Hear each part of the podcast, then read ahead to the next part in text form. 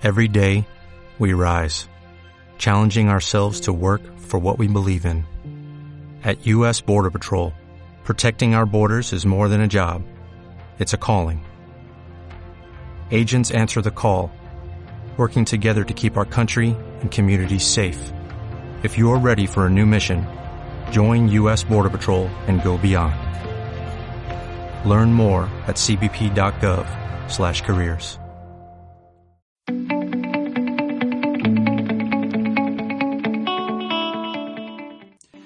emprendedores, ¿cómo están? ¿Tienen hambre por casualidad?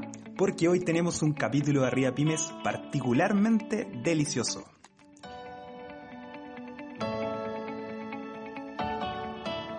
Nuestro invitado de esta edición de Arriba Pymes encontró en el sushi y la pizza una gran oportunidad de negocio. Gonzalo Tepperman es socio y director de Quiero Sushi y QuieroPizza.cl. Ambas plataformas han sido la tabla de salvación de muchos negocios gastronómicos que tuvieron que cerrar por la cuarentena obligatoria y mudar sus operaciones al ecosistema digital. En esta edición, Gonzalo nos cuenta las grandes oportunidades que se abrieron para sus dos iniciativas y la cruzada que han emprendido para apoyar a los restaurantes para que puedan brindar una mejor experiencia gastronómica. ¿Te encanta el sushi y la pizza? ¿Quieres conocer qué comida se pide más en esta cuarentena? ¿Quieres mejorar la experiencia de delivery que ofreces a tus clientes? Te invitamos entonces a seguir esta conversación que Hayden sostuvo con Gonzalo Tepperman, socio y director de quierosushi.cl y quieropizza.cl.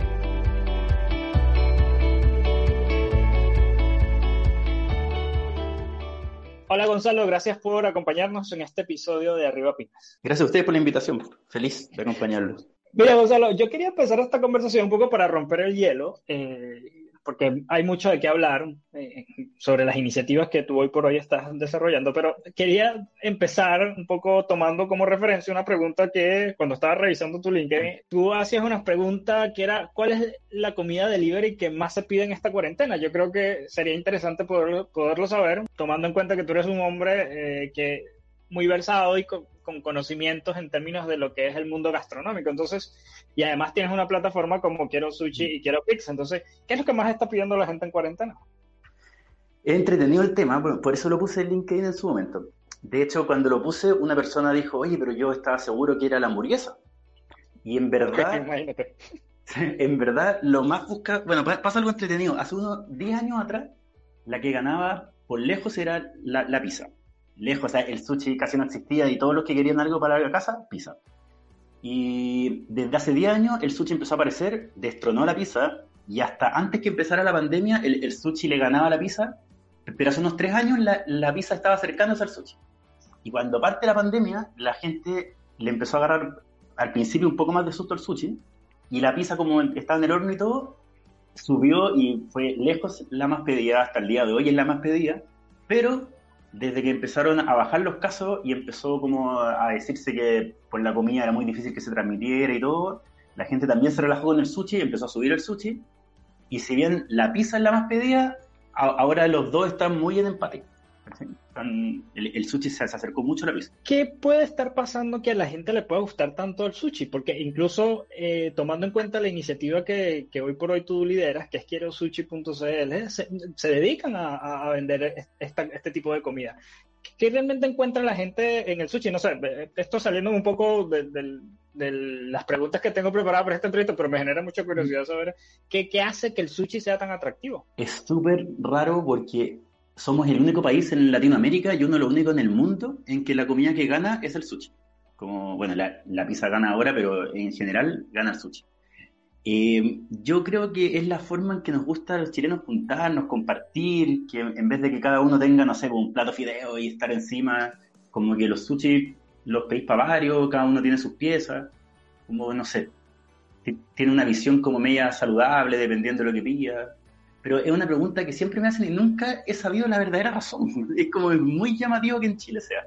Pero sí, efectivamente, históricamente en los últimos 10 años eh, el sushi la lleva en Chile. Sí, no, de verdad que me genera mucha curiosidad porque, por ejemplo, en Venezuela, que es de donde yo soy, realmente el sushi a la gente le gusta, pero no llegaría a generar tanta demanda como he visto en este tiempo que llevo viviendo acá, el interés que hay por este tipo de comida. Entonces me parecía, me parecía relevante preguntarte si había alguna razón en específico de por qué era tan demandado. Ah, ahora, en, cada país hay, hay, sus cosas especiales. Hay, algunos en que las empanadas son las más pedidas. y acá en Chile empanadas, o sea, se comen, pero que sean las más pedidas delivery, estamos muy lejos. Entonces, cada, país tiene sus particularidades, no sé. Sí, no, en ese sentido sí, puede variar. Ahora, Gonzalo, entrando yo un poco en materia, eh, me gustaría, antes de comenzar a hablar sobre, sobre tu iniciativa de quiero sushi.cl y quiero pizza.cl, me gustaría que nos contaras un poco cuál es eh, el impacto que en este momento ustedes han podido, digamos, apreciar que la crisis ha hecho o ha generado en un sector como el gastronómico. Eh, se impone una cuarentena obligatoria que obliga a todo el mundo a irse a casa por supuesto, los principales afectados son los restaurantes, que, los que tienen su espacio físico para brindar una experiencia, digamos, gastronómica a sus clientes y, se ven en la obligación de tener que cerrar un producto de esta cuarentena. Entonces, ¿cómo, cómo los terminó impactando eh, toda esta situación? Sí, nos han pasado cosas para los dos lados. Por un lado han pasado cosas buenas y por el otro malas. En el caso de las cosas buenas, eh, la industria de la gastronomía es la única industria como de entretención que podríamos llamar que sigue funcionando. O sea, si tú estás partiendo un poroleo, eh, tú querías comer algo rico, o ir al teatro, o ir al cine, ir a Fantasilandia, ir a un montón de cosas que no puedes hacer, excepto comer algo rico. Entonces, eh, el delivery, como puede seguir funcionando, nos da esta opción de tratar de llevar la atmósfera del local a la casa. La parte mala es que no siempre se puede. Hay algunas comidas que no son llevables a la casa así tan fácil y que se mantenga la misma atmósfera. Y hay otras que sí, como el, sushi y la pizza, que podéis dar una gran cena en la casa sin, problemas por el delivery. De la parte mala, eh, aparte que como restaurante no podemos funcionar, o sea, podemos funcionar solo por, delivery, que hay, gente que hace inversiones gigantes, que tiene locales grandes y que solo está haciendo delivery, o sea, no, no les dan los números. Eh, aparte de eso, también hay todo un tema con los proveedores. Como, como ya veníamos de una crisis social, ya el, el flujo estaba súper con problemas. Entonces los proveedores se asustaron y empezaron a bajar sus créditos. Para los que no saben tanto restaurante, en general los proveedores eh, entregan cosas a 30 días, o sea, te la entregan, te cobran 30 días después. Con esto los créditos se acabaron. Tú vas y tienes que pagar en ese momento lo que estás comprando. Ya no quieren dar crédito. Y lo otro malo es que los proveedores grandes dicen, ¿sabéis qué? Mejor solo le vendo a los locales grandes, porque sé que me van a pagar y cada factura es de 10 millones de pesos, no de 300 lucas, entonces, chao, me conviene los grandes. Entonces le están dejando de vender a los chicos y por lo tanto los chicos tienen que comprar más caro. Entonces, hay una parte buena y una parte mala. Ahora, lo mejor de todo es que somos una industria relativamente protegida por el gobierno, porque podemos trabajar después del toque de queda, podemos salir, nos consideraron esenciales, que es súper importante. Eh, en cambio, hay otras industrias, por ejemplo, si eres DJ de una discoteca, no vaya a poder tener trabajo en un montón de tiempo y vais a tener trabajar en otra cosa. Nosotros, por lo menos con el delivery, podemos subsistir hasta que la cosa mejore. Y en algunos casos, incluso los locales más dedicados a delivery están ganando más plata. Entonces, es, difícil responder qué tanto ha mejorado o empeorado porque es una mezcla de factores que algunos restaurantes están más mal y otros están mucho mejor. Están vendiendo mucho más de lo que vendían antes. Ahora, eh, Gonzalo, ustedes eh, con la iniciativa de Quiero Sushi y Quiero Pizza.cl aparecen como una alternativa idónea para poder, digamos, hacerle frente a toda esta situación. La semana pasada hablaba con, con Tiago de John Seller y, él me contaba que efectivamente lograron notar un crecimiento, digamos, considerable eh, en afiliados a su plataforma, porque, bueno, muchos dueños de negocio tuvieron que cerrar sus tiendas y tener que mudarse a lo digital para poder seguir vendiendo. Y si llevo esto o hago esta analogía con el sector restaurante, puede pasar también lo mismo. Muchos tuvieron que cerrar sus restaurantes y tomar la decisión de irse a una plataforma como quiero sushi.cl o quiero pizza.cl para poder seguir vendiendo. Entonces, mi pregunta va, que era lo mismo que le hacía a Tiago la semana pasada, ¿está viviendo en este momento eh, Gonzalo su época dorada con esta iniciativa de quiero sushi.cl y quiero pizza.cl? Bueno, primero deja partir contando para los que no nos conocen que quiero sushi.cl y quiero pizza.cl son páginas que agrupan a más de 100 locales eh, con promociones. Entonces tú puedes encontrar promociones muy baratas, por ejemplo, 50 piezas en 8.990, que en cualquier otra aplicación te costaría 14.990. Eh, y eso, los juntamos para poder dar un, mejor servicio a los clientes y al mismo tiempo nos enorgullece harto esto de poder haber levantado pymes. Por lo menos, o sea, unos, unos entre mil y tres mil puestos de trabajo tienen relación con locales que están en nuestra página.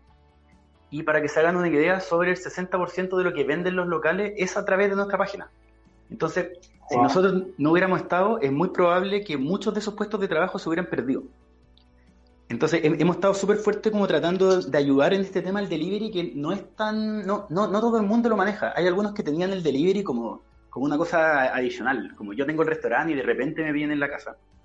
Hay mucha gente que se acercó a Quiero Sushi cuando no pudieron abrir el local, pero que no sabían nada de delivery. Por ejemplo, en el delivery es muy importante la foto. En el local no, porque si estáis sentados, tú puedes decir, oye, quiero el plato que está comiendo el de al lado, puede ser, no sé, el, garzón te dice. Pero acá en internet, al principio, cuando partió esto, los locales que no sabían nos mandaron unas fotos que eran así, en, la bandeja para salir y como medio de lado, sin luz. Entonces esos gallos no vendían nada. Y tuvimos que ayudarlos harto a cómo se hacían las fotos, a cuánto cobrar por delivery, cuánto podéis demorarte por el delivery, etcétera, etcétera. Entonces ha sido un trabajo súper en conjunto con los locales para superar esta situación. Y ahora te diría que están andando súper bien, que ahora los que no hacían delivery antes ya se manejan, ya están con buenas fotos, ya están andando. Sabes que en esta época siempre hay una máxima que, que uno, a la cual uno apela, que es esa idea de crisis oportunidades, ¿no? Y yo por lo que me estás contando y por la realidad que estamos viviendo, eh, sin duda eh, la cuarentena para las iniciativas que tú lideras ha, sido una gran oportunidad.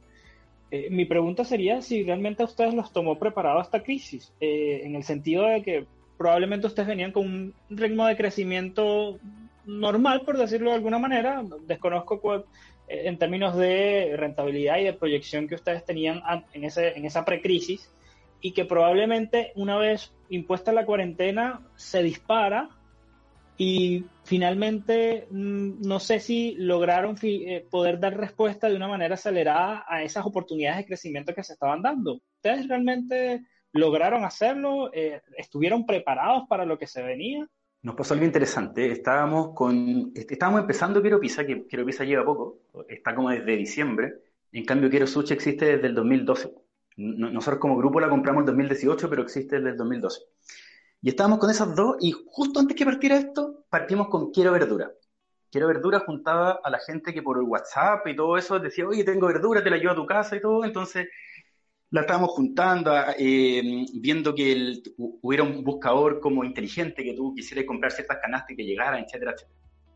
Y eso hubiera estado listo y hubiera sido un bombazo, pero fue tan fuerte todo esto que nos pasó, tanta cosa que tuvimos que dedicar todo el equipo a Quiero Sushi, Quiero Pizza y el proyecto Quiero Verdura tuvimos que dejarlo de lado por mientras porque no nos daba.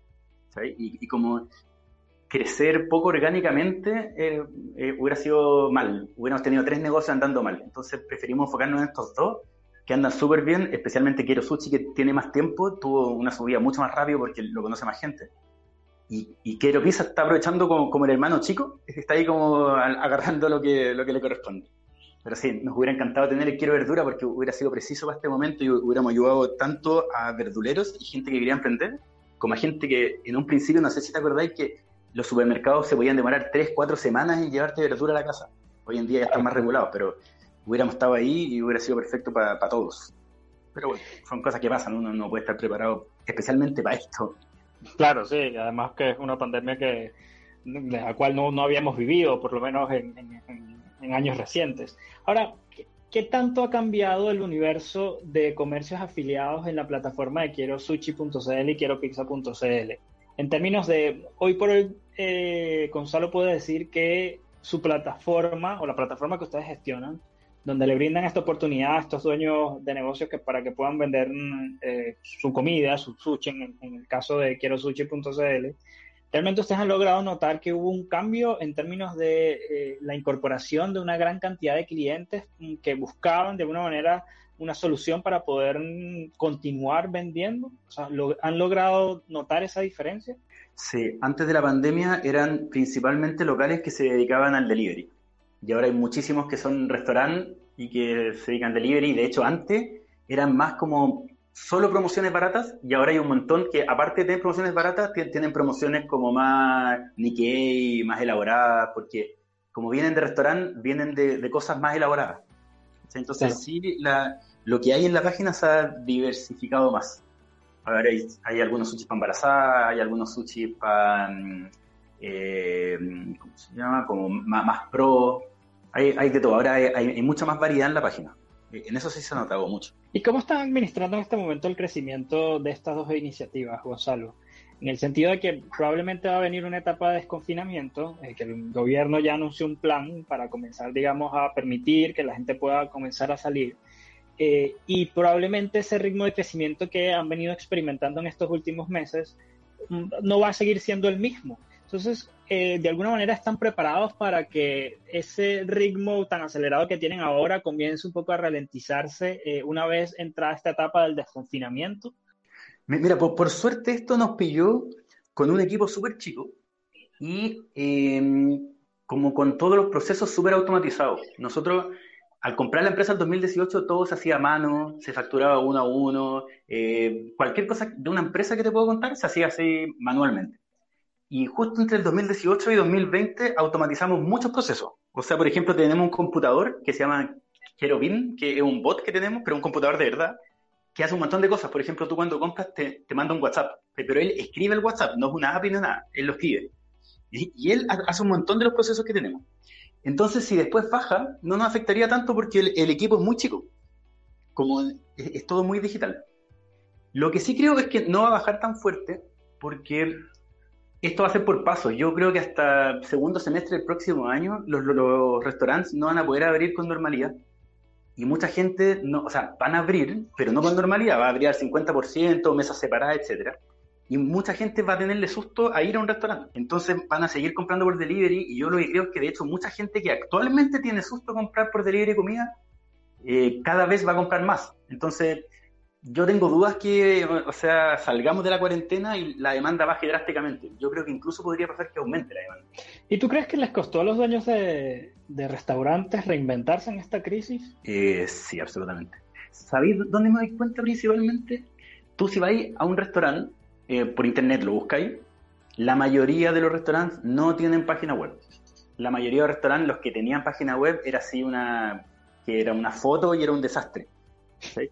Y, sí, me Y onda, carro de compra, no tengo cifras reales, pero me imagino que menos de un 20% tenía carro de compra.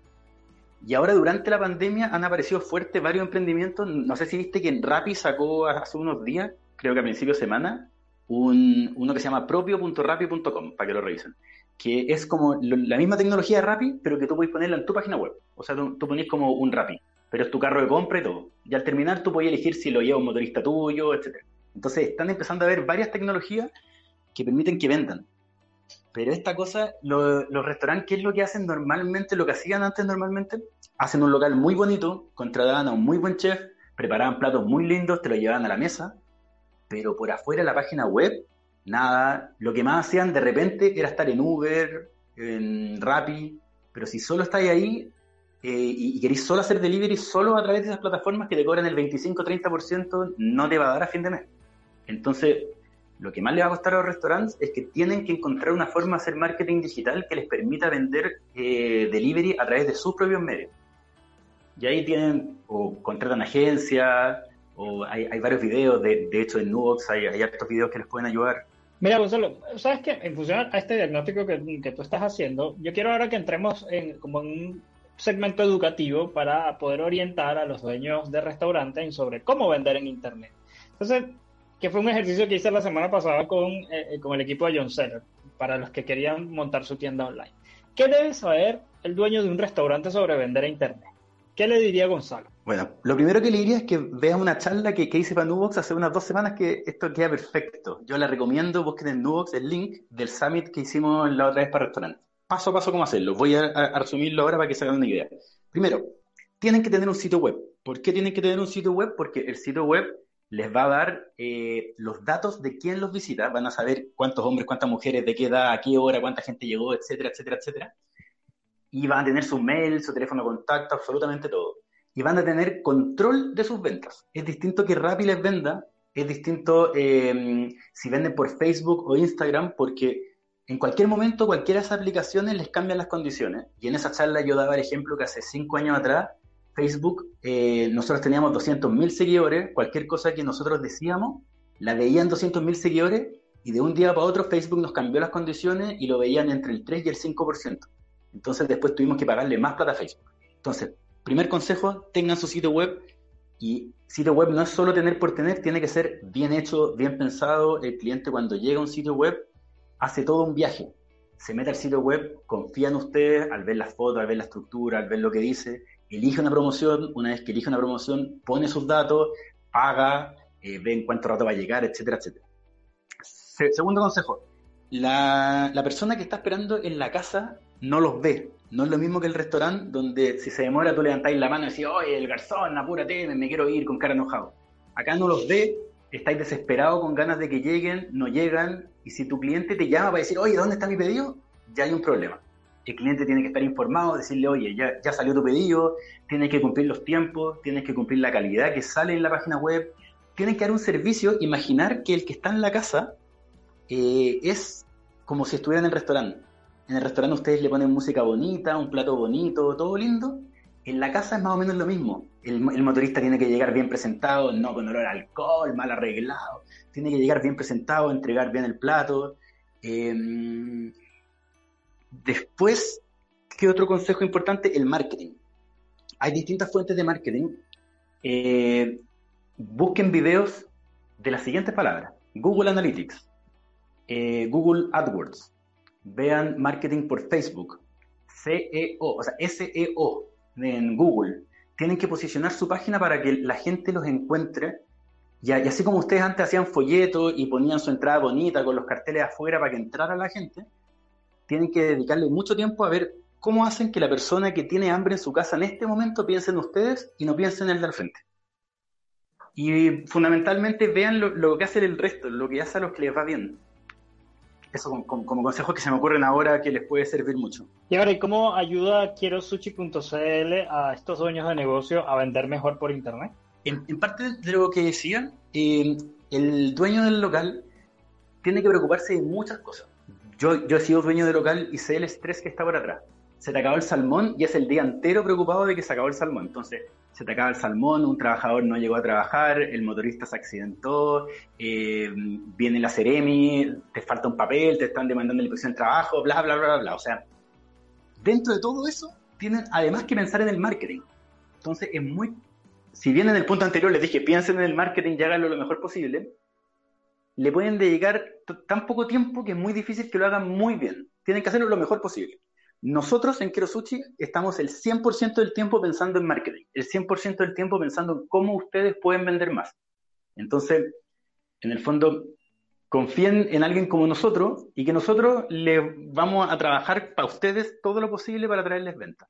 Y como además cobramos un porcentaje de la venta, si somos malos, no les vamos a cobrar nada. Y si somos muy buenos, ustedes van a estar felices de pagarnos porque implica que ustedes vendieron mucho. entonces, ¿cómo, lo ayudamos? Que el día a día pensamos en Ah, y, además los, vamos, los vamos ayudando con.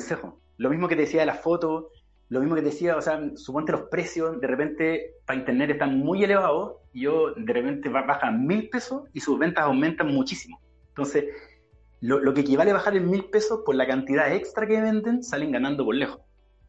Y cosas así. los ayudamos lo más posible. tenemos gente que se dedica a llamarlos, a darles consejos y cosas. Y ahora, y sobre los usuarios, ¿qué deben saber los dueños de restaurantes? una de las cosas más importantes que la gente ve por internet son los comentarios. Entonces tú como dueño de restaurante, métete a Google, busca tu nombre y vaya a ver las calificaciones. Métete a Quiero Sushi si es que eres cliente de Quiero Sushi y vas a ver las calificaciones. Métete bla, bla, bla, bla. Si tus calificaciones son malas, aunque hagas el mejor marketing del mundo, la gente no te va a comprar. Hay un caso que nos pasaba de un cliente de Quiero Sushi que sus ventas empezaron a bajar, bajar, bajar, bajar y él bajaba el precio, bajaba el precio, bajaba el precio y no sabía por qué. y claro, se comunicó con nosotros, hablamos de este tema, vimos sus comentarios y sus comentarios eran malísimos. Decía, este sushi fue asqueroso, tuve que botarlo a la basura, nunca más compro acá. Entonces, cualquier persona que iba a comprar, lo primero que se fijaba en el comentario, y obvio que no lo comprara, aunque lo vendiera a 100 pesos, igual no iba a vender nada. Entonces, ¿qué tienen que estar pensando los dueños de restaurante? Los comentarios malos son súper fácil que la gente lo haga. Porque además tú estás con hambre en la casa, desesperado, el gallo no llega, te trae algo malo. Entonces lo primero que vayas a hacer es meterte a todas las redes sociales, a todos lados, a publicar lo malo que es el restaurante. Lo que es complejo es que una experiencia buena sea comunicada. Entonces mi consejo es que ustedes eh, promuevan que la gente comparta su experiencia. Llámenlo al otro día, oye, ¿cómo te fue? Saquen la experiencia de cómo le fue a la gente. Por internet ustedes tienen los datos, tienen el correo, tienen el teléfono, los pueden contactar de muchas formas automáticas y, pídanles que por, favor digan cómo les fue y que lo publiquen. De repente ni siquiera necesitan dar algo a cambio. Ahora sí, dan eh, algo a favor o hacen un sorteo o algo, más gente va a publicar. Pero asegúrense que la gente tenga buena experiencia. Su venta no termina en el momento en que pagaron por internet. Su venta termina cuando él comió y quedó feliz que haya comido y después le empieza a contar a toda la gente, oye, el lugar en que comí está increíble, por favor vayan a verlo. Recién ahí termina la venta porque parte un nuevo ciclo. Entonces no lo dejen al azar. No digan, ya, el, motorista que lleve 10 pedidos en la moto y lleguen todos aplastados. Total, eh, los clientes ya nos pagaron. Ahora, ¿cree Gonzalo que QuieroSushi.cl y QuieroPizza.cl han salvado la vida de muchos negocios durante esta cuarentena obligatoria? De todas maneras. O sea, sé que es raro que lo diga yo como dueño, pero, pero sí, lo que decía que no saben de delivery, eh, cuando partió esto, o sea, el primer día hubieran tenido que cerrar. No tengo ninguna duda de eso.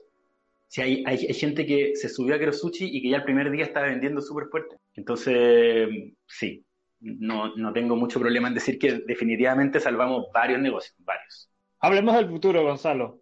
Eh, me gustaría saber, en función de las acciones presentes que ustedes están ejerciendo hoy, ¿cómo proyectan ese futuro? ¿Es un futuro donde van a estar mejor o un futuro donde han logrado, minimizar el impacto? Nos pasó que durante la pandemia, eh, lo primero que hicimos al principio fue imaginar que estábamos en un barco en la mitad de una tormenta y teníamos que escondernos abajo del barco y apagar todas las luces. Dijimos acá lo más importante es no echar a nadie del equipo, vamos a bajar todos los costos al máximo. Y vamos a esperar que la marea nos lleve a algún lado y cuando nos lleve a algún lado vemos lo que hacemos. Entonces ya cuando empezaron a pasar los meses y habían 300, 500 casos, dijimos ya, ahora podemos hacer algo porque probablemente van a haber 300 casos todos los días y chao, esto se va a acabar en mayo. Nunca pensamos que iba a durar tanto. Y, ahí em, empezamos a decir, ok, volvamos entonces a gastar cosas que gastábamos, pero ahora hagámoslo inteligentemente. Y gran parte, o sea, las cosas que ahora gastamos ya no, no se gastan así al voleo. Antes era mucho más fácil, ya gastemos acá, listo Ahora, ok, vamos a gastar acá, pero ¿qué vamos a hacer para gastar acá? ¿Por qué estamos gastando acá y no estamos gastando en este otro? Y cada decisión ahora es mucho más pensada. Entonces, cuando pase esto, yo creo que vamos a tener una empresa mucho más estructurada, mucho con, como, con decisiones mucho más claras de por qué se toman. Y creo que lejos la pandemia nos vino súper bien como para estructurar la empresa. Supongo en el caso mío tengo dos hijos, entonces me cuesta mucho programar, sentarme a programar en el computador. A mí me encanta programar. Entonces, lo que más puedo hacer es pensar. Tengo una hija de cuatro meses, entonces cuando la hago dormir, yo pienso, pienso, pienso.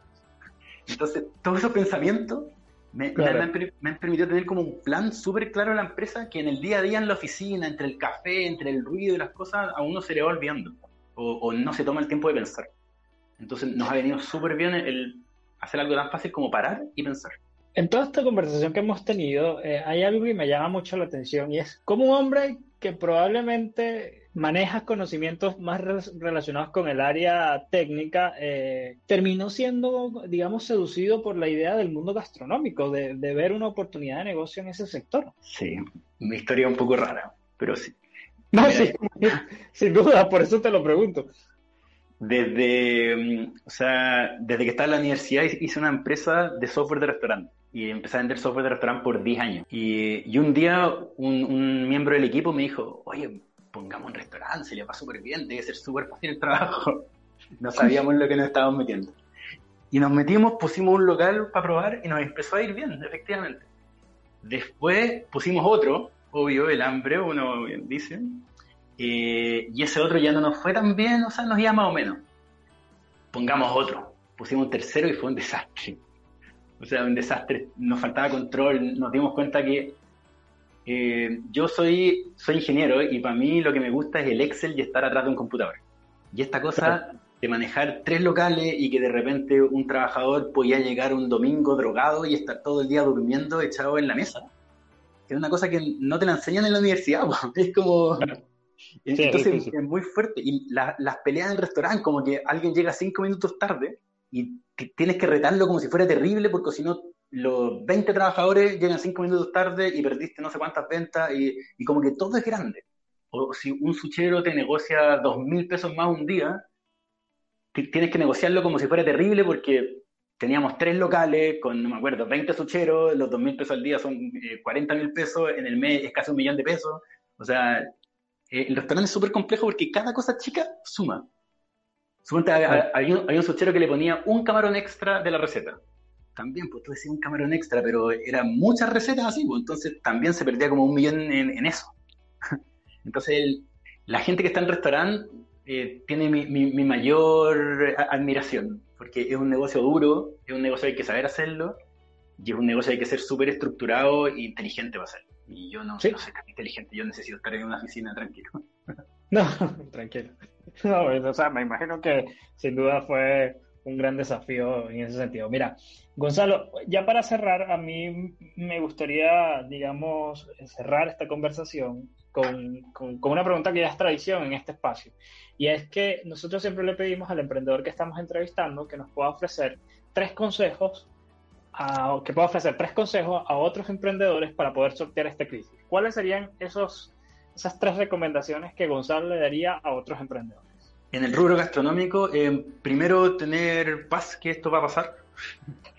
o sea, no, no es mucho lo que puedo decir de eso, pero buscar todas las alternativas de venta, porque la gente está comiendo comida, están comiendo mucha comida porque están cansados de estar haciendo fideos con salchicha en la casa, entonces compran comida y hay que buscar cómo llegar a esa gente. Si el delivery no, no nos está dando, hay que ver, eh, no sé, hacer por WhatsApp, pero dar vueltas a cómo hacerlo. El segundo consejo, si es que estáis en el mundo gastronómico, es que yo no sé qué tan, eh, qué tan fuertes vayan a ser las inversiones en locales grandes en los próximos dos años, no sé. Lo que se viene fuerte son las dark kitchen. Como el delivery está subiendo, hay, hay, hay muchas como restaurantes chicos que se dedican a repartir. Y si tú estás por entrar o entrando al mundo gastronómico, yo recomendaría irte a un negocio que tenga costos muy bajos de arriendo, de instalación, de todas esas cosas, y que se dedique a vender, a vender, a vender. Y el otro consejo es que, eh, y, y esta es súper importante, da lo mismo eh, qué tan bueno sea el plato que vendes, pero si no sabes venderlo, te va a ir mal. O sea, yo he escuchado a mucha gente, oye, pero si yo tengo el mejor plato de toda esta comuna, pero no hacen marketing, lo único que hacen es abrir la puerta, al final terminan quebrando. Ya, hay otros negocios que la verdad venden comida mala y son muy buenos en marketing.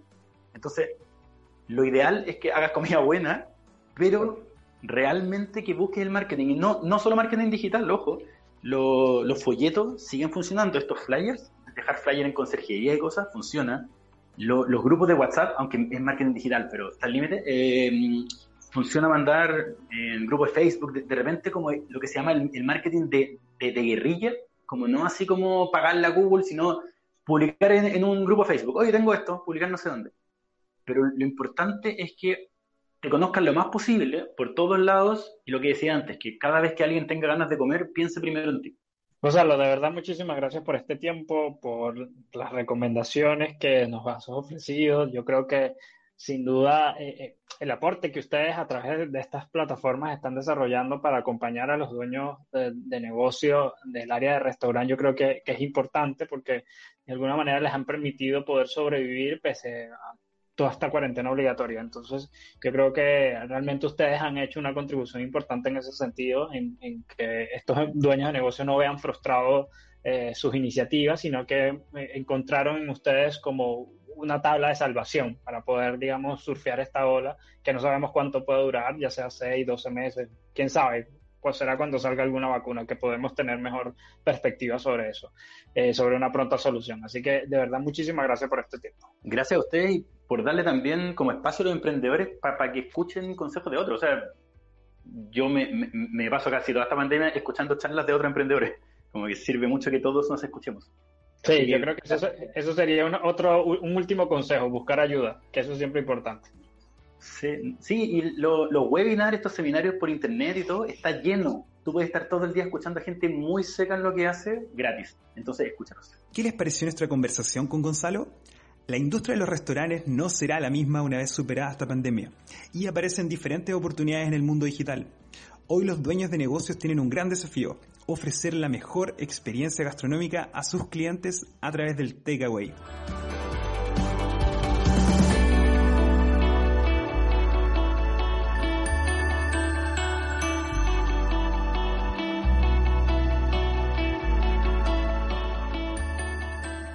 Como cada semana, Marisol Aguilera, en nuestra sección Impulsa tu Pyme, nos cuenta de los webinars que se vienen y que sin duda te van a ayudar también a mejorar la gestión de tu negocio.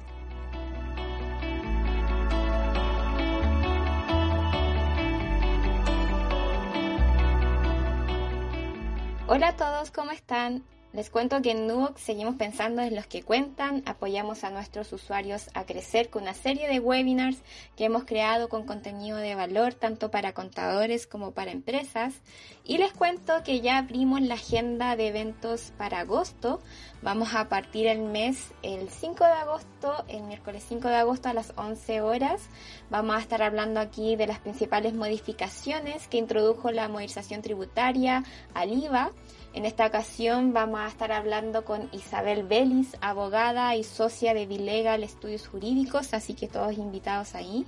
Y también les cuento que ya tenemos el segundo Summit Digital para la industria gastronómica todos invitados al Summit de Innovación a la Carta. En esta ocasión vamos a contar con 16 speakers entre nueve marcas participantes. La organización va a ser en conjunta de Nuvox con Totit y también con el auspicio de Elite. En esta ocasión vamos a estar abordando principalmente la digitalización de la industria gastronómica que cada vez se hace mucho más necesaria pensando en las nuevas formas de atender al público y de gestionar el delivery de aquí en adelante. Así que todos invitadísimos a esas dos primeras instancias de agosto. Y además les recuerdo que los eventos se pueden inscribir a estos eventos en la página de www.nubos.com slash eventos-nubox y también pueden ver los eventos que ya pasaron si quieren revivirlos. Así que todos invitados. Los espero. Muchísimas gracias Mari por la información y quedan todos invitados entonces a participar en cada una de estas iniciativas. Son eventos virtuales y completamente gratuitos.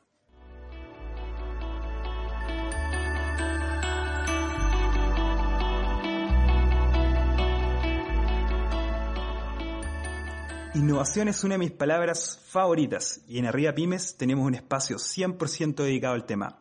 Vamos con nuestra cápsula de innovación y tendencias.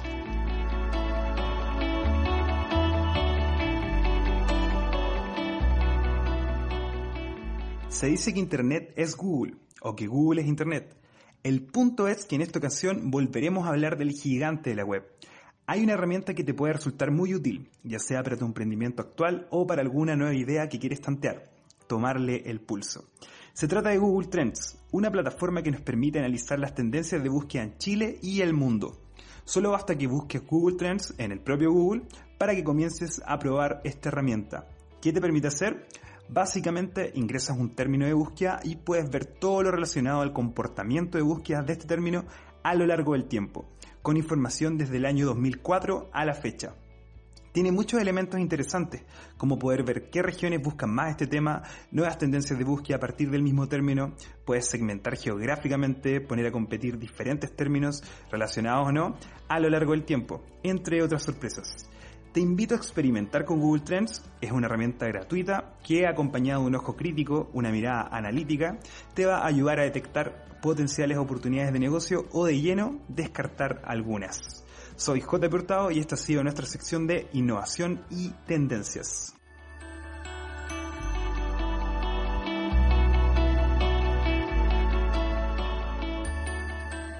Luego de esta cápsula, seguro ya estás probando Google Trends. Muy interesante esta herramienta. Recuerda seguirnos a través de las redes sociales de Nuvox Chile. Todos los días estamos compartiendo contenidos de gran interés para los emprendedores. También puedes visitar nuestro blog. Allí tenemos diferentes claves y consejos para ayudarte a sortear esta crisis y a darle un nuevo impulso a tu negocio. Te invitamos a visitarnos en blog.nuvox.com. Y si quieres recibir cada semana un nuevo capítulo de Arriba Pymes, solo basta con que te suscribas a nuestro newsletter semanal a través de nuestro blog también.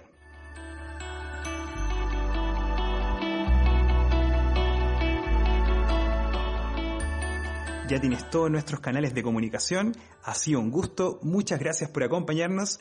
Ya nos estaremos encontrando la próxima semana en un nuevo capítulo de Arriba Pymes. Nos vemos.